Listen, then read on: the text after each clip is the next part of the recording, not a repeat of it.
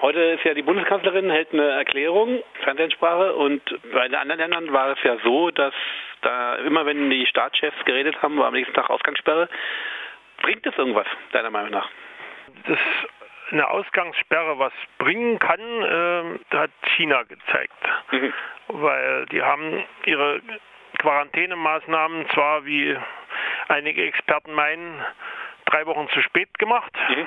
Erst haben sie den Mann, der vor, vor dem Problem gewarnt hat, strafrechtlich belangen wollen. Ja. Äh, als sie dann das gemacht haben, haben sie immerhin offenkundig das Ganze erfolgreich eingedämmt. Also inzwischen ist von den insgesamt während der ganzen äh, Epidemie Infizierten nur noch ein Zehntel aktiv infiziert. Das würde ich sagen, spricht für einen gewissen Erfolg solcher Maßnahmen. Andererseits, wenn man sich anschaut, welche Art von Ausgangssperre genau wenn es nur eine nächtliche ist und äh, wenn die Leute sich durchaus noch äh, mit den wesentlichsten Dingen versorgen können und entsprechend dann wie in Italien die, nur die Zahl der Leute, die gleichzeitig in einen Supermarkt reingehen mhm. dürfen, limitiert wird, ja, dann wird man sehen. Ich meine, im Moment ist, ist die Zahl derer, die tatsächlich infiziert sind, in Deutschland wahrscheinlich noch vergleichsweise überschaubar. Hm. Also selbst wenn äh, einer der Experten meinte, also gegenüber den offiziellen Zahlen, die sich aus den getesteten Infektionen ergeben, ja. könne man eine Dunkelziffer von mal zwei bis mal zehn äh, ja. annehmen. Aber selbst wenn es so sei, ja, was wäre dann? Ja, wenn es also denn funktioniert, dann könnte man sicherlich die, die, die Ausbreitung dieser ganzen Infektionen weitgehend zum Erliegen bringen. Ob das den Virus aus der Welt bringt, halte ich allerdings für unwahrscheinlich. Aber es wird doch auch argumentiert, dass in Italien wäre das äh, alles anders als in China, hätte das nicht funktioniert. Stimmt das oder ist das nur so? Ja, also in Italien hat, ist, ist einiges sicherlich anders als in China gelaufen. Erstens mal haben sie sehr viel später überhaupt reagiert. Mhm. Zweitens haben sie auch sehr viel ungenügender das Ganze umgesetzt, nach meinem Eindruck. Ja. Ansonsten ist natürlich die, die nächste Frage, ähm, wie weit die jeweiligen Gesundheitssysteme besonders gut oder schlecht geeignet sind. Wenn ich also eine große Menge von Leuten testen will auf einen bestimmten Keim, dann ist das wahrscheinlich in einem chronisch unterfinanzierten Gesundheitssystem das auch sich nicht im Fall der Fälle auf eine zentralstaatliche Einmischung mit viel Geld stützen kann, ja. wie das in China ja offenkundig der Fall war, ja. Äh, wahrscheinlich schwieriger, so eine ja. durchgehende Testung zu haben. Also in den USA zum Beispiel sieht man ja, wenn man die Zahl der Toten nimmt und die Zahl der, der offiziell Infizierten, dann spricht einiges dafür, dass die Dunkelziffer dort um, noch um einiges höher ist als bei uns, also re relativ gesehen. Und das liegt vor allen Dingen daran, dass das amerikanische Gesundheitswesen ja komplett ein kommerzielles ist ja. und da gibt es natürlich keinerlei Veranlassung, irgendwelchen Leuten, die noch nicht mal bezahlen können, dafür ja. irgendwas zu testen. Da spricht praktisch einiges gegen das kapitalistische Laissez-faire ungeachtet der Frage, ob denn in China überhaupt ein sozialistisches System herrscht. Das ist aber auf jeden Fall ein anderes. Das ist zweifelsohne eine Frage, die äh, verschiedene Leute sehr verschieden beantworten würden. Also ich halte das äh, bestenfalls für eine Art von Staatskapitalismus. Ja, ja, ja, ich auch. Ähm, und jetzt wird die Quarantäne. Zur Geschichte der Quarantäne. Wann äh, ist denn überhaupt zum, deiner Meinung nach zum ersten Mal, ja, dass man die Gedanken hat, man müsste Leute in Quarantäne äh, tun? Also das taucht im Prinzip eigentlich erst auf äh, mit solchen, die, die tatsächlich ganze Städte hingerafft haben. Also mhm. das ist im Grunde genommen, soweit ich das mitgekriegt habe, erst mit dem Auftauchen der Pest in Europa mhm. zu beobachten. Ob es in Asien, wo die Pest ja beispielsweise herkam, ob es da schon solche Maßnahmen gibt, ist komischerweise nirgends so richtig zu finden was drüber. Also das zeigt wiederum mal unsere recht eurozentrische Geschichtsschreibung. Mhm. Denn die verweist auf das Jahr 1374. Mhm. Und da sind sie sich bloß nicht einig, wo in Italien die erste Quarantäne verhängt worden ist. Aha, 1374. Ja, da, damals tauchte, tauchte eine der Pestwellen mit Schiffen aus dem Nahen Osten äh, bei uns auf. Interessanterweise wurden die damals auf solchen Schiffen beobachteten Ratten, die, die offenbar hier bei uns damals noch nicht heimisch waren, äh, für besonders große Mäuse gehalten in, in, zeitgenössischen Berichten. Und die, wie gesagt, in Italien einer der beiden äh, in den Verzeichnissen zu finden Orte ist dann eben Venedig. Die hatten das natürlich besonders einfach. Die waren durch Wasser von, vom Land getrennt und hockten auf ihren Inseln und konnten sich leisten, eine Insel extra für ankommende Schiffe Aha. einzurichten, die dort ankern mussten und dort erstmal in dieser Periode, wo diese Seuche eben offenbar eindrang, äh, erst 30 und dann später 40 Tage abwarten mussten auf dieser Insel und wenn sie dann noch gesund und am Leben waren, dann durften sie einreisen. Aber die wussten doch erstmal damals gar nicht, was die Pest überträgt, oder? Weiß nee, das wussten sie gar nicht. Das wussten sie gar nicht. Sie wussten weder, dass die Ratten was damit zu tun hatten, noch wussten sie, dass es genau genommen auch nicht die Ratten, sondern die Flöhe auf den Ratten waren, die das Aha. Zeug übertragen haben. Aha. Und schon gar nicht wussten sie was von den Pestbakterien. Aha. Die Bakterien und das Konzept der Bakterien tauchte eigentlich erst im 19. Jahrhundert auf so. und hat es dann auch ziemlich schwer, auch unter den Medizinern so richtig anerkannt zu werden. Aha, also wenn ich mich recht erinnere, hatte auch Koch mit Virchow noch einigen Zoff, weil Virchow offenbar die Idee mit den Bakterien nicht so, nicht so überzeugend fand. Was, was war da umstritten daran? Die Quarantäne-Idee hatte durchaus einen Kern, der aufs Wesen zielte. Insofern erstmal annahm, dass die Krankheit ansteckend ist. Und man nahm lange an, dass läge an einem Miasma, einer bösen Luft sozusagen. Böse Luft, die sich zu den Erkrankten hin und, und mit der das ganze Böse auf den Kranken niederschlägt und ihn Aha. sozusagen dann krank und später möglich gar. Aber das ist ja praktisch ein symbolisches, äh, mystisches Bild für die Tröpfchen, Tröpfchen. Ja, im Grunde genommen ist es äh, genau das. Obwohl eben gerade bei der Pest das nur halb funktioniert. Also wenn jemand mit, mit Lungenpest, also wenn die, die, die Erreger die Lunge erreicht hatten ja.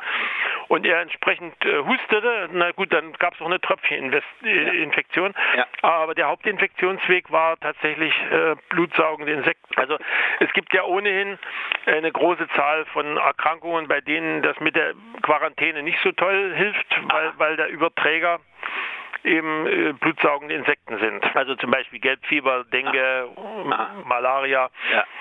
Also da muss man eher die Überträger stoppen. Gibt es denn andere Krankheiten, wo die Quarantäne gegriffen hat? Bei der Pest hat es dann durchaus teilweise funktioniert, aber im also, Wesentlichen, im Wesentlichen hat sich die in den meisten Fällen totgelaufen, weil, weil letztlich die.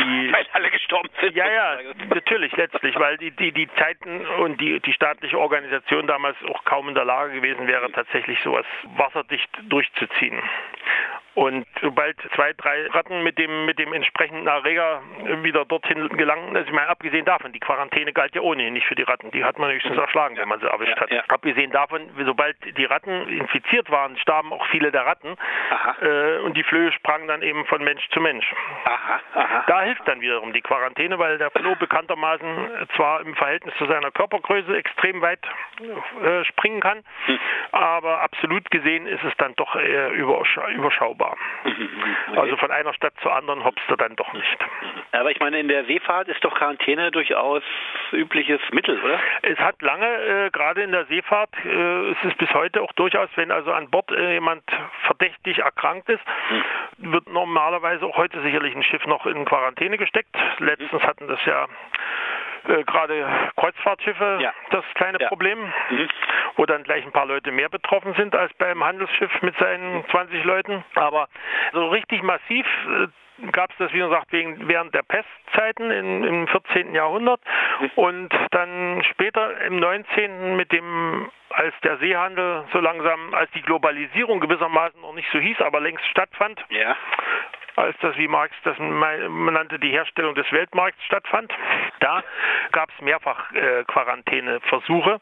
Interessanterweise auch bei der Cholera, wo das eher nicht so besonders effektiv ist, weil die Verbreitung der Cholera ja vor allen Dingen über, über die Nahrung, also über das Trinkwasser vonstatten geht. Das heißt, man scheidet den Erreger hinten aus und wenn dann die ganze äh, Abwasser Behandlung und Trinkwassergewinnung so katastrophal ist, wie sie in den Großstädten der damaligen Zeit war, dann kommt das eben vorne wieder rein und beim nächsten und verbreitet sich recht schnell. Also könnte man fast sagen, dass, äh, um das zu, zusammenzufassen, erst kommt die Quarantäne und dann kommt die Erkenntnis? Also in diesem Falle war es ganz offensichtlich so. Witzigerweise scheint mir der, der, der, der Name des Ganzen ja auch ein bisschen eigentümlich zu sein, weil es heißt ja, also wie mir meine Frau sagte, die Französisch unterrichtet, Quarantäne ist Aha. ungefähr 40 also in dem Fall also ungefähr 40 Tage. Der Begriff taucht in Frankreich von, schon von Quarant sozusagen. Von Quarant, ja. Und äh, das, der Begriff taucht in Frankreich schon im, im, im 12. Jahrhundert auf, allerdings meint er da was ganz anderes. Das ist nämlich die durchschnittliche Dauer der Fastenzeit. Und das wurde dann offenbar wegen der, wegen der, wegen der Dauer, die sich die Leute damals so ausgedacht haben, auf die, auf die Absperrung der Pestverdächtigen mhm. entsprechend übertragen. Und heute geht es nur um zwei Wochen. Also so gesehen haben wir schon gewisse Fortschritte. Interessanterweise wurde die, die äh, im 19. Jahrhundert die Quarantänemaßnahmen offenbar von der Bevölkerung bei weitem nicht so gelassen genommen. Man hielt, hielt Ärzte, Gesundheitsbeamte, damals eine ganz neue Gruppe, und überhaupt die Obrigkeit für Schuld an allem Übel. Und es gab mehrere hässliche äh, Aufstände gegen Quarantänemaßnahmen in England und auch anderswo, wo dann auch Ärzte erschlagen wurden und Beamte. Naja, hier wird es ja wahrscheinlich eher so sein, äh, jetzt kommt erstmal die, kommen die medizinischen Probleme und denen folgen die ökonomischen auf den Fuß. Das ist absehbar. Dann kommen vielleicht neue Formen der sozialen Auseinandersetzung. Das äh, wird mit Sicherheit noch spannend, wie sich das Ganze entwickelt, wie insbesondere der, der damit ja doch verbundene Verteilungskampf ja. äh, dann letztlich ausläuft. Interessanterweise gibt es ja auch Quarantäne am Computer. Äh, wie? Die Virenprogramme, Antivirenprogramme schicken äh, infizierte Dateien in einen Quarantäneordner. Ach so, wirklich? Ja, ja. Mhm.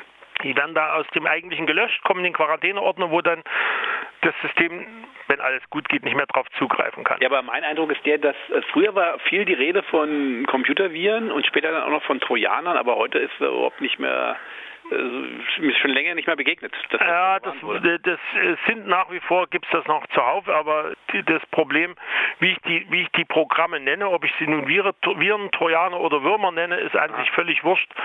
Es handelt sich in der Regel, eben, der Mechanismus ist durchaus heute durchaus etwas anders als, als bei den Viren, weil häufig sind es heute Programme, die erstmal für sich relativ harmlos sind, außer dass sie ein paar Hintertüren ins Betriebssystem hacken, mhm. beziehungsweise Bekannte nutzen und dann aus dem Netz die eigentliche bösartige Software nachladen. Aber das ist nun wieder noch eine andere Geschichte. Aber dass es durchaus Erfolge von Quarantänemaßnahmen gab und, und zum Teil auch seltsame Auswüchse, ist natürlich auch Fakt. Also Australien hatte zum Beispiel bei der spanischen Grippe 1819 durch Abriegelung nichts abgekriegt. Und die Briten haben sich ja sehr lange durch Quarantänemaßnahmen für Hunde und andere Haustiere ihre Tollwutfreiheit bewahrt. Ah ja, und äh, was wirst du machen, wenn du in Quarantäne bist? Tja, was mache ich dann? Dann werde ich wahrscheinlich, äh, außer meiner Arbeit, die ich von zu Hause mache, ja. sofern das Internet äh, ordentlich arbeitet, ja. wobei die Provider versichern, sie seien diesen Belastungen voll gewachsen, werde ich sicherlich mehr lesen und vielleicht auch den einen oder anderen Film mal gucken, den ich mir immer schon mal vorgenommen habe zu gucken, zum Beispiel? sofern ich ihn denn, sofern ich ihn denn wiederfinde. Zum Beispiel? ah, im Moment fällt mir jetzt gerade keiner speziell ein. Ich lese vielleicht bei Krieg und Frieden. Ja, das ist ein interessantes Buch, wenn auch äh, es fordert eine gewisse eine gewisse Hartnäckigkeit. Also, weil es ist nicht, nicht, nicht so besonders actionmäßig. Der, der gute Lev Tolstoi äh, philosophiert da übrigens sehr interessant über die Nutzlosigkeit von Feldherren und ähnliche Aha. Dinge. Ja. Also dass der Feldherr eigentlich überhaupt nichts mit, der, mit dem Verlauf der Schlacht zu tun hat, weil er praktisch eigentlich zu keinem Zeitpunkt weiß, was tatsächlich stattfindet. Das ist doch wie unser Regierungschef eigentlich. Ja, den Eindruck könnte man mal haben, das gilt für viele Führungspositionen, ja. Okay, vielen Dank. Und äh, also. halt die Ohren steif.